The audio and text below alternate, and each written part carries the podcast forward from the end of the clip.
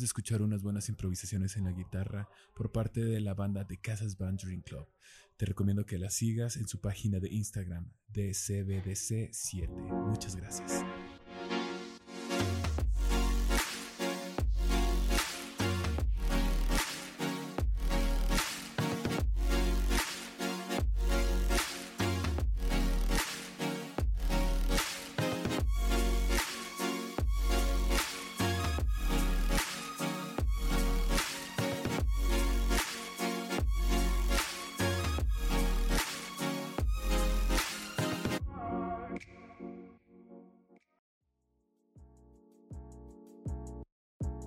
¿Qué tal? Muy buenas tardes, buenos días, buenas noches a la hora que nos esté escuchando. Muchas gracias por estar de nuevo otra vez en tu podcast Power Ups Financieros. El día de hoy estamos de manteles largos con un invitado muy especial, Ricardo Antonio Casarrico, presidente de Colegio de Licenciados en Administración de la ciudad de Durango. Ricardo, ¿cómo estás? Buenas tardes. Buenas tardes, Carlos. Pues muy contento de estar aquí compartiendo este pequeño espacio con ustedes. Obviamente siempre vamos a encontrarnos en la apertura de poder promover lo que es la ciencia administrativa en todos los rincones y en todos los espacios. Como han escuchado bien de parte del presidente del CLAD, es una ciencia, aunque también se considera una técnica o una variedad de técnicas. Sin embargo, una parte que a mí me llama la atención en lo personal es que otros lo consideran como un arte. Y separándolo del concepto de las bellas artes, dígase arquitectura, cinematografía, escultura, pintura o música, la administración puede llevarse a un punto donde puede ser irrepetible. Así como lo mencionó Ricardo previo a esta grabación, puede haber gerentes, directivos que pueden seguir el manual de comportamiento o de procesos de una compañía, sin embargo los resultados pueden ser totalmente distintos. Es ahí donde el toque personal lo hace un gerente o un CEO irrepetible con características propias, a pesar de seguir el manual, le inyecta su propia esencia hacia su obra, lo cual lo hace algo no fácil de replicar y por el contrario, algo que no se va a poder volver a hacer de la misma manera. Pero bueno, el experto es Ricardo, a quien le cedemos la palabra. ¿Tú tienes una definición propia de administración o cuál sería la que más calza desde tu perspectiva como presidente? Bueno, este, pues haces muy bien tu tarea. Eh, sabemos que también estudiaste una maestría en administración y pues por lo tanto, Charlie, pues también eres, eres colega. Eh, sí, como tú lo comentas, esa es una definición que lo, que tú acabas de comentar eh, ha llevado mucho tiempo vigente, hasta la fecha es vigente, eh, cristalizada por Hidalberto Chavenato, donde dice que es una ciencia porque utiliza el método científico, es un arte porque también es único e irrepetible y es una técnica porque puede llegar a una serie de pasos para lograr una perfección. Eh, yo lo comento en todos los espacios, sobre todo en los que no tengo tanto tiempo para hablar como en este, que sí puedo hablar bastante tiempo porque es un podcast. Pero en otros espacios lo resumo de esta forma para que a la gente se le quede grabada. La administración es la optimización de los recursos para logro de objetivos.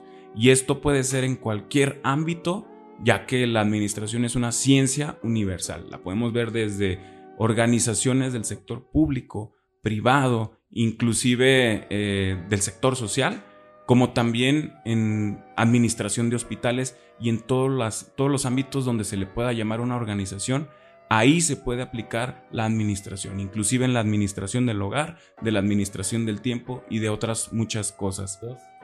Pero lo resumimos como la optimización de recursos para logro de objetivos, que ojo, no se debe de confundir con humildad ni con austeridad porque administración no significa no gastar, sino utilizar los recursos de la mejor manera para lograr los objetivos. Y como lo comentabas, Carlos, este, eh, es un arte. En un CEO tú puedes poner a una persona y despuntar a una, organización.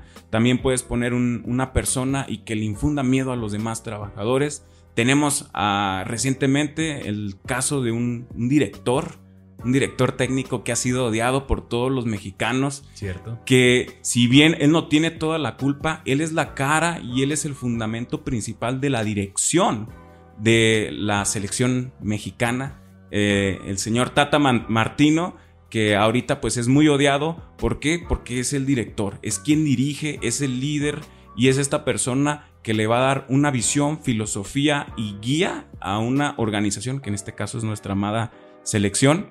Y pues bueno, eh, aunque tengamos los mismos jugadores, Carlos, aunque tengamos eh, los mismos nutriólogos, eh, los mismos entrenadores, aunque tengamos... La misma afición. La misma afición, una sola persona, y ese es el arte. Una sola persona teniendo lo mismo puede generar resultados totalmente distintos. Yo quisiera añadir algo bien curioso, puesto que me parece interesante que haces una comparativa de la administración no solo de empresas, sino que también se da en el plano deportivo, porque exactamente buscan la consecución de ciertos objetivos, que en este caso pues era la Copa del Mundo, y además comparten recursos, que en este caso no solamente son recursos materiales, sino también pudiéramos hablar de recursos como el tiempo y también como las personas que están bajo nuestro mando. Haciendo un paralelismo con la esfera musical, yo recuerdo que los Beatles cuando se separaron, bueno, recuerdo haber escuchado ese documental donde abordaban la separación, que John Lennon y Paul McCartney, que eran los administradores de la carrera de este grupo, tuvieron distintos caminos. Sin embargo, los que estaban ahí con ellos, dígase Ringo Starr o George Harrison, que eran y siguen siendo, bueno, en el caso de Ringo, artistas, instrumentalistas bastante, bastante virtuosos, no tuvieron el mismo auge que con los Beatles. Claro, no estaban dirigidos por ellos. No estaban dirigidos, exactamente. Entonces, sí hace falta que alguien llegue y le dé su toque personal o su visión o su guía. Exactamente. Y también hay otros ejemplos muy contrarios. Por ejemplo, la administración de bandas como eh, Los Cardenales o la Sonora Dinamita o estas sonoras eh, han cambiado de vocalista como 500 veces.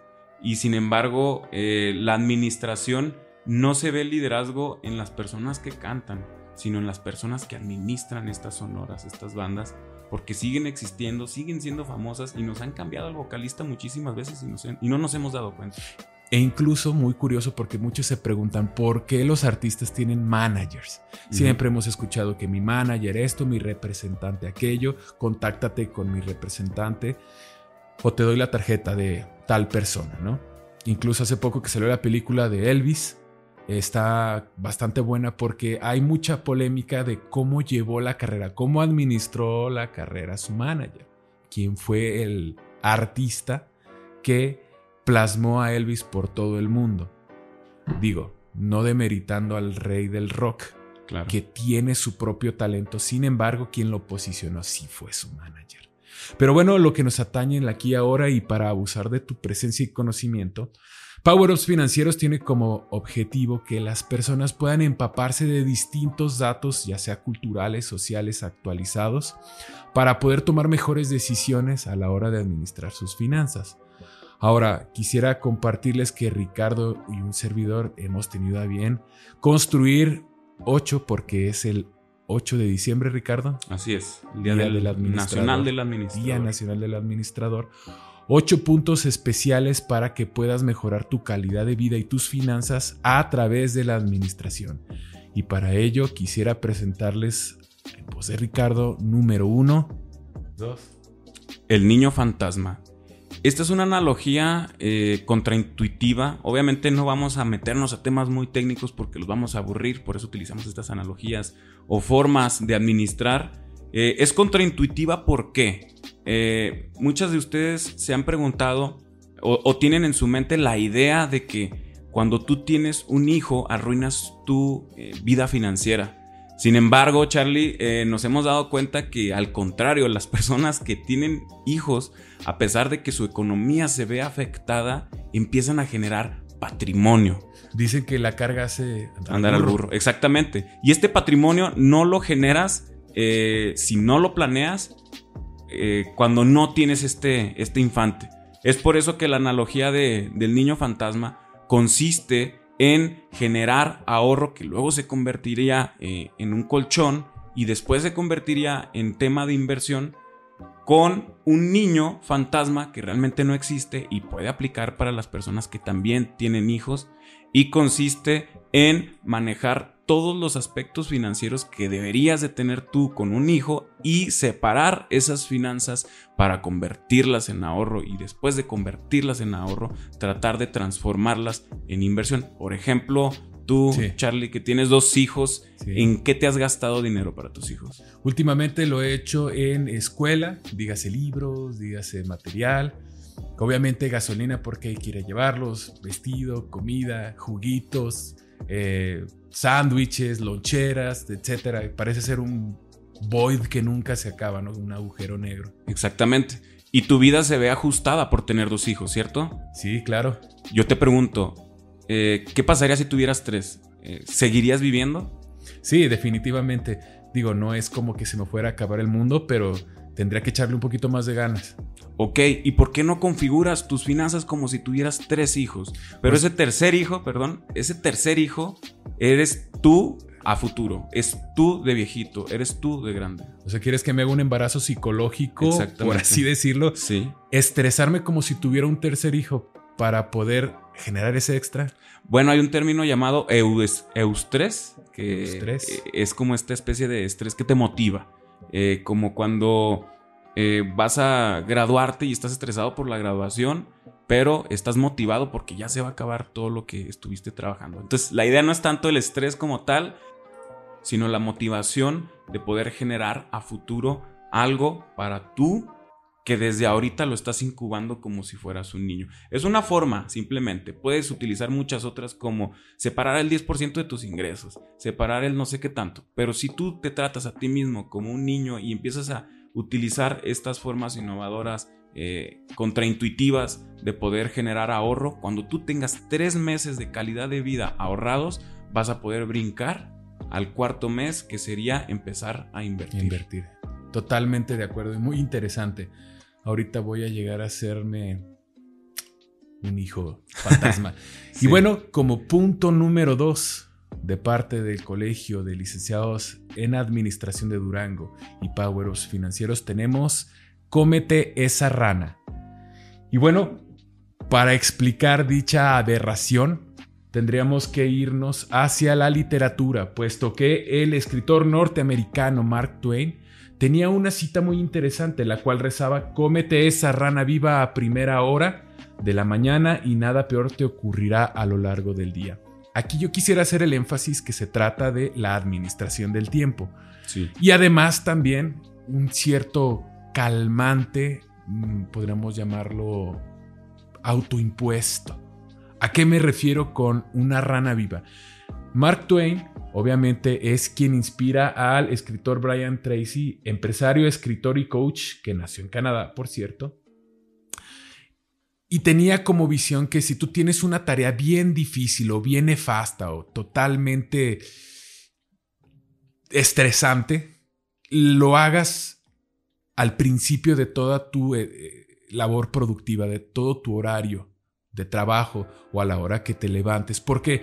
Porque si todos los días tienes que comerte una rana viva, tú sabes que pues, no está caliente, no está cocinada, no tiene ningún aditamento que la haga darle un buen sabor y además está viva, si te la tienes que comer, lo cual va a ser bastante asqueroso, pues lo hagas a principio de tu día, puesto que ya no vas a estar pensando, esto te ahorra a que las demás tareas, pues te incentiva a que las demás tareas sean mucho más sencillas y por otro lado no tengas que estar pensando durante el día de tengo que comerme esa rana, tengo que comerme esa rana. Entonces, para mejorar tu tempo o para mejorar pues tus actividades, haz la más difícil, estresante o la más desagradable al principio, a modo que el resto del día, cualquier actividad, por muy pesada que parezca, no es comparable y tu salud mental estará al 100%. Como punto número 3 tenemos la planeación estratégica de vida. Eh, aquí, la verdad, para serte sincero, estuve buscando un nombre un poquito más atractivo, nada más que no, no se me ocurrió. Pero eh, la idea de esto es, al igual que el niño fantasma, es planear tu futuro. Pues Mucha es un buen nombre. Sí, sí, hace, hace, falta, hace falta un buen nombre. Eh, fíjate que mucha gente siempre me, ha hecho la pregunta, oye, ¿qué pasa? ¿Por qué, ¿Por qué ahorro? ¿Por qué invierto? ¿Por qué me tengo que preocupar por el mañana? ¿Qué tal si me muero mañana? Y yo les digo, es que eso no te debe preocupar. Si, no, si te mueres mañana, eh, ya se resolvieron todos tus problemas. La pregunta es, ¿qué pasa si no te mueres en 50 años? A eso, eso es lo que te tiene que asustar, realmente. ¿Qué pasa si no me muero? ¿Qué pasa si mis hijos no se mueren y yo no me muero y ya estoy viejo y no puedo trabajar? ¿Qué pasa si no te mueres como Tom Hanks en Milagros Inesperados? O como se conoce originalmente La Milla Verde, ¿no? Green Mile. Te preocupas hasta por todo lo que va a suceder. De hecho, puedes ver a tus seres queridos fallecer. Pasan un sinfín de cosas. Y en el libro, bueno, perdón la interrupción, o en la película, puedes ver que no la pasa del todo bien. De hecho, vive muy estresado y preocupado. Porque ve morir a todos. Exacto. Y también, pues bueno, ahí está este, la de Benjamin Button, que es al revés, o sea, eh, él está estresado cuando es anciano y conforme se va haciendo niño va perdiendo todo, todo este estrés. Pero bueno, ¿cómo se hace una buena planeación estratégica de vida? Lo vamos a resumir de una manera muy rápida. Punto número uno, hay que planear eh, cómo es que nosotros nos vamos a retirar. Sabemos que los planes de retiros que están hechos para nosotros los mexicanos, para los que son de aquí de México, no son muy atractivos y la verdad no nos van a mantener. Eh, pues bueno, eh, hay que procurar ahorrar el 8% de lo que es nuestro año, tenerlo en ahorro, todo lo que gastamos en un año, tener ese 8% y tratar de meterlo en un lugar donde te den rendimientos para que se genere este interés compuesto que a lo largo de 20, 30, 40 años te permita vivir eh, sin que tú tengas que trabajar o mover un solo dedo. Hay dos formas muy atractivas eh, que se están haciendo en Estados Unidos con este tema de que ya el tema de las finanzas personales las hacen atractivas y no les ponen tanta terminología. Está el Lean Fire, que es el retiro temprano eh, esbelto y el fat fire, que es el retiro este, temprano, pues obeso. Y estas dos cosas te dicen, ¿sabes qué? Si, si, sigues esta serie de pasos, tú vas a poderte retirar en 20 años, eh, austeramente. O si sigues esta serie de pasos, te vas a retirar en 20 años, pudiendo viajar, renovando vehículo, etcétera. Lamentablemente, pues no son, aunque son corrientes muy atractivas, a la gente no les llama mucho la atención porque te tienes que abrochar el cinturón. Esa es una, eh, planear tu retiro. La número dos es, ¿qué pasa si me enfermo? ¿Qué pasa si eh, llego a fallecer? ¿Qué pasa si choco? En la investigación que nosotros hicimos en el 2014, nos dimos cuenta que el mexicano siente que es inmortal y nunca le va a pasar nada. sí, una de las características del mexicano es que es temerario. Es temerario. como si fuera un matador de enfrente del toro y lo ve venir y dice, no, me voy a salvar, no pasa nada. Ahorita lo esquivo, ¿no? Exactamente. Eh, fíjate que estaba armándome mi kit de seguros. Eh, quiero armar el de vida. Creo que me va a costar 1500 pesos y me asegura por 500 mil pesos en caso de fallecimiento. Esto es para que mis hijos no, pues bueno, mi familia no se tenga que estresar cuando yo fallezca para pagar eh, todo.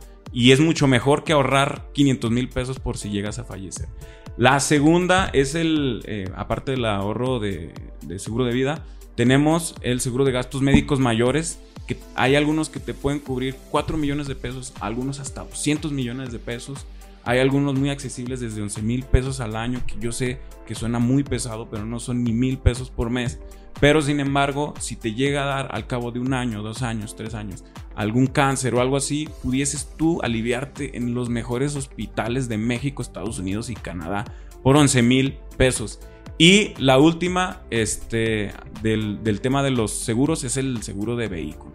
La verdad, eh, este sí es un básico de todos. Sí. puedes arruinar tu vida en un segundo con un choque. O te pueden arruinar la vida robándose tu vehículo. Eh, te dan el 80% del valor del vehículo en libros, este, según el, que tú contrates si es amplia. Pero si no te importa tu vehículo, realmente lo que te importa es no cometer un error financiero al chocar. Tú puedes chocar un vehículo último modelo, atropellar cinco perritos, aventarte dos postes y lastimar a la persona que va de copiloto contigo. Y con un seguro de 2.500 pesos al año, te cubriría hasta 3, millones de pesos. 3 millones. 3 millones de pesos. Y hay algunos, eh, esto no lo recomiendo y no quiero ser chusco, pero hay algunos que te incluyen el seguro aunque estés ebrio. Aunque estés ebrio. Exactamente. Híjole, tengo. Y aunque no tengas licencia. Amigos ¿eh? que deberían adquirir Pero bueno, no se trata de la quemazón el día de hoy. Pero está bastante interesante lo que dices, porque en realidad el mexicano es cierto, es bastante temerario. Piensa que va a durar para siempre, piensa que en un dado caso de un siniestro, él siempre va a estar preparado. Sí. Que él, no sé, y lo digo con todo respeto, con solo persignarse no le va a suceder nada. Digo, debería persignarse y además hacer buenas obras y no pecar para que realmente no le sucediera nada. Y mira que no estamos exentos, porque hasta los mayores santos se han convertido en mártires. Exactamente. Pero bueno, quisiera pasarnos al punto número 4, con lo cual concluiríamos con esta primera parte, con el especial de planteamientos de la administración para mejorar sus finanzas, con lo siguiente, conviértase en la Buffy Casa Vampiros de los chupasangre del tiempo. Como personas, como profesionistas, como personas empleadas o tal vez como empresarios o como inversores, tenemos un recurso que es bastante limitado y que de hecho no sabemos cuándo va a sonar la campana de arriba. Me refiero precisamente al tiempo. Y por chupasangre del tiempo me refiero a aquellos vicios, aquellos eh, distractores que te absorben de cumplir tus objetivos. Es muy común que en las empresas haya este tipo de vicios y que se dan a través de la interrelación de los empleados. Mira, yo te pudiera nombrar unos. El primero que se me viene a la mente es ir por el cafecito, que se toman, bueno, un café te lo puedes tomar en un minuto, ¿no? O más, dígase dos, pero no te dura 20. Y por lo general los mexicanos, como buenos mexicanos, somos excelentes para poder transmitir nuestros recientes eventos, sobre todo si están salpimentados de salseo, ¿no es así? Sí, aparte el ritual de la preparación del ah, café, porque hay unos que les gusta de grano y luego este, hay algunos que tiene que ser azúcar mascabada, etcétera, y el cigarrito después del café. No, y luego tiene que estar a la temperatura adecuada, no te vaya a escaldar la lengua, entonces hay que esperarnos un poquito más a que se enfríe. Y ahí ya se nos perdieron varios minutos productivos. Y no me refiero solamente a las personas que son empleadas, me refiero a que incluso los inversionistas o personas de alta alcurnia dentro del espectro empresarial pueden distraerse con cosas tan básicas como el Facebook, Instagram, redes sociales como TikTok, que se vuelven, yo creo, el enemigo número uno de la productividad hoy día. Es bien difícil quitar esos vicios porque realmente son muy atractivos. Yo creo que todo el mundo tenemos en nuestro bolsillo un teléfono que nos conecta con el humor, con el stand-up, con los deportes, con los chismes, con la música, con el arte, con cosas muy positivas, porque incluso la educación, pero otras muy negativas como estos canales que en realidad nada más sirven para entretener rápidamente. Y bueno, es una tarea bien difícil para administrar tu tiempo, que los puedas identificar, pero no solo identificar como tal, sino que les pongas nombre y los crucifiques, es decir, que les llames como lo que son, son tus enemigos, son los monstruos que afectan tu productividad. Y te puedo nombrar otros, tú dijiste uno muy bueno, el cigarrito. Sí, y también, eh, bueno, eh, ya de manera personal es algo que tuve que cambiar en mis hábitos sobre todo porque las mañanas para mí, que soy padre de dos, de dos hermosos hijos, son muy tortuosas y cada vez más difíciles. Es el tema este de levantarte y checar todas las notificaciones. Ah, nunca me interesa checar mi correo electrónico, pero en la madrugada estoy checando el correo electrónico, estoy checando los Instagram, las notificaciones del Facebook. Y pues bueno, como lo decía eh, eh, el documental este de, Facebook, eh, de la red social, eh, donde hablan mal de él, no donde hablan bien.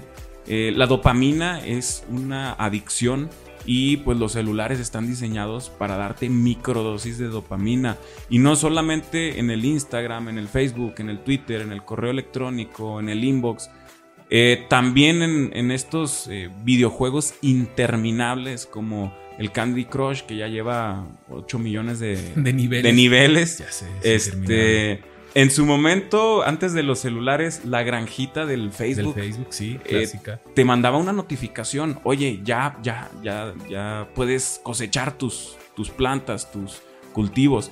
Y todo este tipo de cuestiones a mí en lo personal me quitaban bastante tiempo.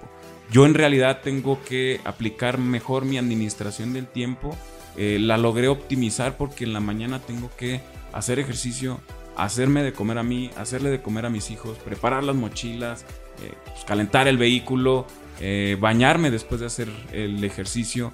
Y pues bueno, salir para llegar a tiempo a la primaria porque a las ocho y media cierran la puerta y ya no es como antes, ya no me dejan, no me dejan, en serio que no me dejan. Y te sientes mal padre, te sientes frustrado, etcétera. ¿Por qué? Y, te pones a pensar, ¿y si no hubiese visto ese video de Facebook a las 7 de la mañana? Si no hubiese escuchado esta canción, etcétera, hubiese sido más productivo. Y la verdad es que la administración como ciencia universal te da muy buenos tips para mejorar en la administración de tu tiempo. Oye, ahora que lo mencionabas de los videojuegos clásicos, yo recuerdo también que uno de los grandes vampiros de la productividad en aquellos tiempos noventeros era el Buscaminas o hasta el solitario. Sí. Porque pues no había el internet para poder descargar juegos novedosos y era... Venían incluidos. Ajá, venían incluidos. Ese y hasta uno de Pinball 3D. Pero bueno, el caso es que podamos identificarlos, podamos denominarlos como tal, que son chupadores de sangre, de tiempo, por supuesto, o sea, chupadores, succionadores de minutos y segundos valiosísimos. Y una vez que los tengamos identificados como enemigos, tenemos que deshacernos de ellos. Por último, me gustaría decir también que los mensajes, las notificaciones deben de jerarquizarse. Como último tip, como una persona que está medio obsesionada con eso. Eh, yo las llamadas sí las atiendo, por supuesto las que no dicen spam, porque una llamada tiene carácter urgente. Hoy día tenemos que tomar una llamada como algo que tiene valor. Luego un mensaje de WhatsApp no tiene tanto valor porque si no tiene la importancia como para convertirse en llamada, puede dejarse de lado algunos minutos, algunas horas, etcétera, etcétera, ¿no? No se diga un SMS, que yo creo que ya nadie los utiliza. Y por último, estaría de acuerdo contigo, el correo. Es decir, Imagínate que se está quemando mi casa y te digo, Ricardo, te mando un correo para que me ayudes y le hablas al 911, pues lo vas a ver en la noche. Claro. ¿De acuerdo? Imagínate una notificación, no sé, de WhatsApp. Oye, Ricardo, me estoy desangrando, por favor, auxíliame. Tampoco. ¿Qué pasa si hay un siniestro? Llamas, ¿no? Pero bueno, esa es una forma de jerarquizar y entender también que no te debes de enojar con tu amigo, con tu jefe o con cualquier persona que no te haya tenido un WhatsApp porque eso es un mensaje de texto. Pero bueno, Ricardo, quisiera dejarle hasta aquí el día de hoy para poder continuar el siguiente episodio con los cuatro planteamientos de Power Ups Financieros y del Colegio de Licenciados en Administración de Durango para mejorar tus finanzas a través de la administración. ¿Qué te parece si lo dejamos por lo pronto el día de hoy aquí? Y no sé si nos quieras comentar algo acerca del Colegio de Licenciados en Administración, hoy que están festejando su día todos los administradores, también aprovechamos para mandar una felicitación. ¿Quisieras compartirles algún mensaje? Pues sí, a todos nuestros colegas del Colegio de Licenciados en Administración y a los que no pertenecen al colegio, pues me gustaría decirles que traten de ser esos agentes de cambio dentro de sus organizaciones. Así como dice el, himno nacional, un soldado en cada hijo te dio, eh, en cada organización hay un administrador. Hay un administrador, sí. En serio, en cada organización hay un administrador, un administrador te dio Vamos a tratar de mejorar desde nuestra trinchera, desde nuestro campo, eh, las organizaciones donde nosotros nos encontremos, pero para esto sí necesitamos seguirnos eh, cultivando, necesitamos seguirnos capacitando. Lamentablemente hay otras eh, profesiones donde se les exige y se les demanda que te actualices, como en la abogacía, donde no puedes esperar, no puedes utilizar, eh, vaya, la constitución de hace 15 años. Como los contadores que tienen su agenda actualizada exactamente, Los médicos que deben de estar al día a día con el tema de el COVID, la influenza y las nuevas enfermedades que han estado surgiendo aquí en Durango también. Los diseñadores que tampoco podemos utilizar el arte o el estilo de hace 50 años. Exactamente. Eh, lamentablemente a nosotros nadie nos exige. Vamos a tener que exigirnos nosotros decir cuál es la nueva teoría, cuál es la nueva tendencia. Eh, ahorita nos da risa que digamos, trata bien a un trabajador. Eh, si tú hablaras con Henry Ford, de hace 70 años, 80 años, 90 años, diría, no, porque este lo voy a tratar? Está loco, Está loco. Y probablemente ahorita nos está pasando y no nos damos cuenta que digan, oye, déjalos hacer algo millennial y tú como administrador dices, no, está loco. Tenemos que actualizarnos porque si no eh, vamos a quedarnos obsoletos y como siempre han dicho, lo, única, lo único constante es el cambio. cambio. Totalmente de acuerdo. Le dejamos hasta aquí. Muchas gracias Ricardo por estar con nosotros. No, muchísimas gracias a ustedes y estamos aquí dispuestos para el próximo episodio. Muchísimas gracias Ricardo. Un saludo a todos los licenciados en administración en su día y como nos despedimos siempre en este podcast diciendo Semper Fi.